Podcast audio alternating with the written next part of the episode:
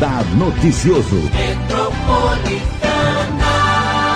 E agora eu vou repercutir a pesquisa que foi divulgada ontem pelo jornal O Diário de Mogi, em que o prefeito Marcos Melo, com 30,4% das intenções de voto, lidera a primeira pesquisa eleitoral realizada pela FLS Pesquisa e Marketing, com exclusividade para o jornal O Diário de Mogi.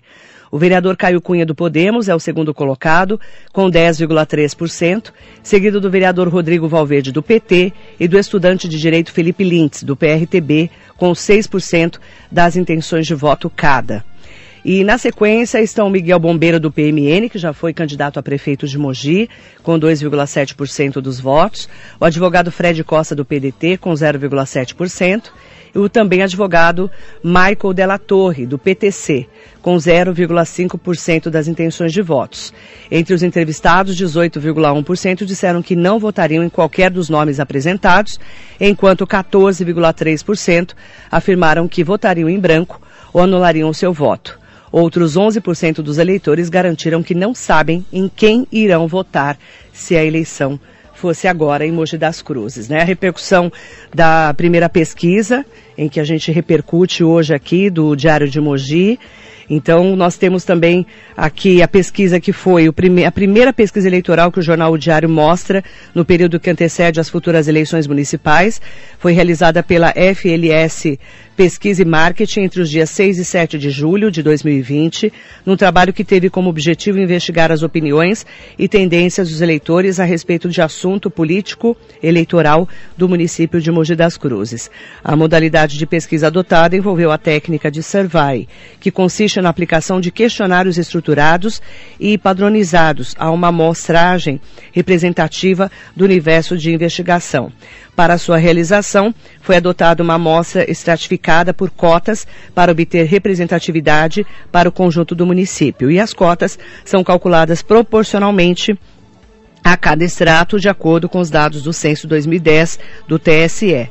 As entrevistas foram pessoais, com utilização de questionários elaborados de acordo com os objetivos da pesquisa.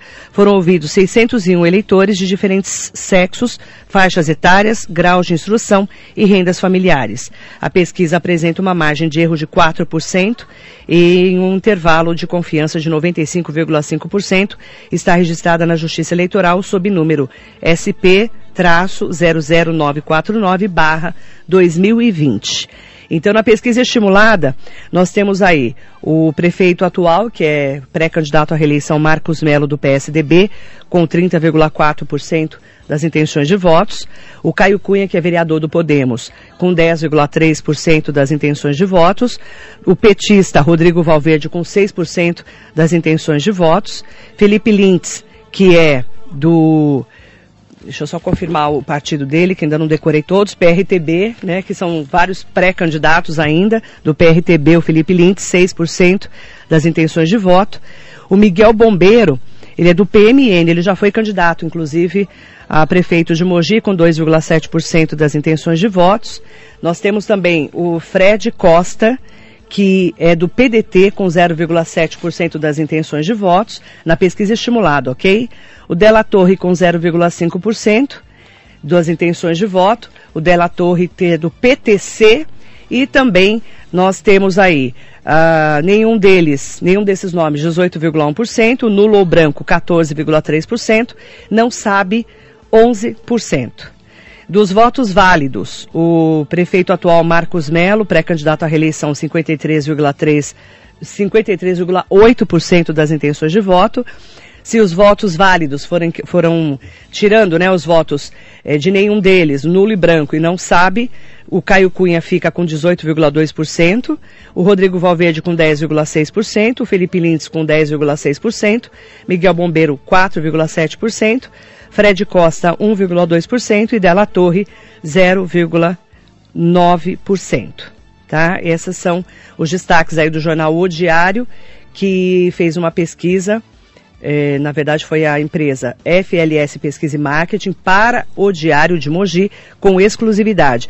E a pesquisa também tem um destaque que procurou saber, junto ao eleitorado, a avaliação que os mogianos fazem do atual governo do prefeito de Mogi das Cruzes, Marcos Melo, questionado pela FLS Pesquisa e Marketing se aprovavam ou não a atual administração municipal. 48,1% dos entrevistados disseram que aprovam e 38,1% que desaprovam. Outros 13,8% não souberam responder.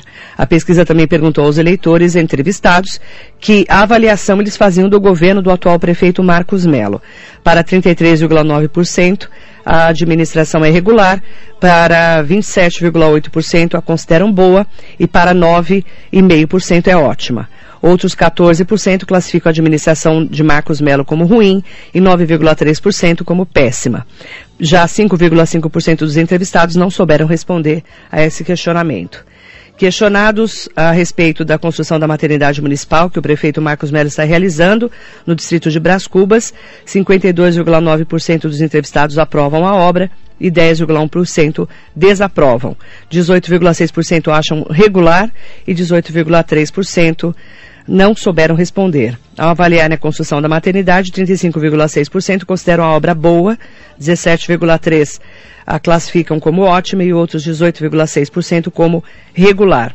E a pesquisa também mostrou que 6% acham a obra ruim e 4,2% péssima.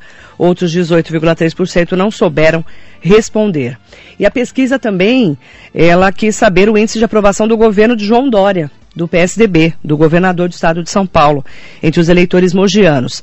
Ao serem indagados se aprovavam ou não a administração do atual governador, 34,6% reprovaram o governo do João Dória, 28,1% aprovaram e 34,4% fizeram ficaram no meio termo, afirmando que não consideram, não consideravam regular o trabalho de Dória, né? É, regular, né? Nem que sim, nem que boa, nem que péssima.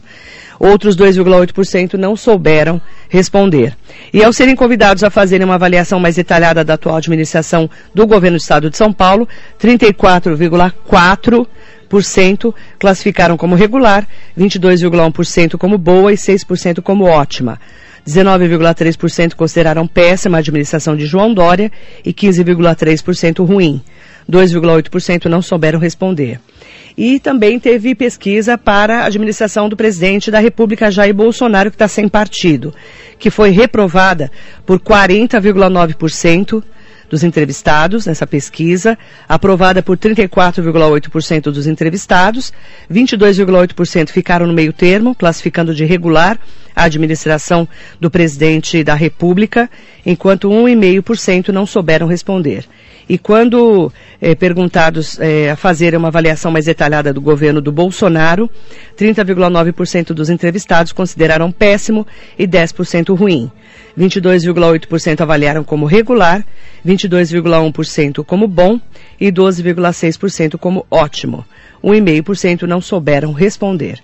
Está aqui a repercussão, então, da primeira pesquisa eh, pré-eleitoral do jornal O Diário de Mogi. Claro que agora a gente começa nesse momento, né, a fazer também entrevistas com é, pré-candidatos, a gente vai começar a entender melhor como é que está a cabeça do eleitor nesse momento de pandemia do novo coronavírus, já que a eleição foi agora para 15 de novembro, né, que é o primeiro turno, e lembrando que se tiver segundo turno vai ser 29 de novembro, nas cidades em que podem ter segundo turno, que são mais de 200 mil eleitores, em que o principal, né, o primeiro lugar, não tiver 50%, mais a metade e um voto. Então, aí sim tem segundo turno. Nós vamos acompanhar a cobertura completa das eleições 2020 aqui na Metropolitana. Não é a política que faz o candidato virar corrupto. É o seu voto que pode transformar um corrupto em político a responsabilidade está em suas mãos. Eleições 2020 é aqui na Rádio Metropolitana. A cobertura completa das eleições para vereadores, vice-prefeitos e prefeitos na região do Alto Tietê e em todo o Brasil. Você acompanha aqui no AM 1070. Metropolitana.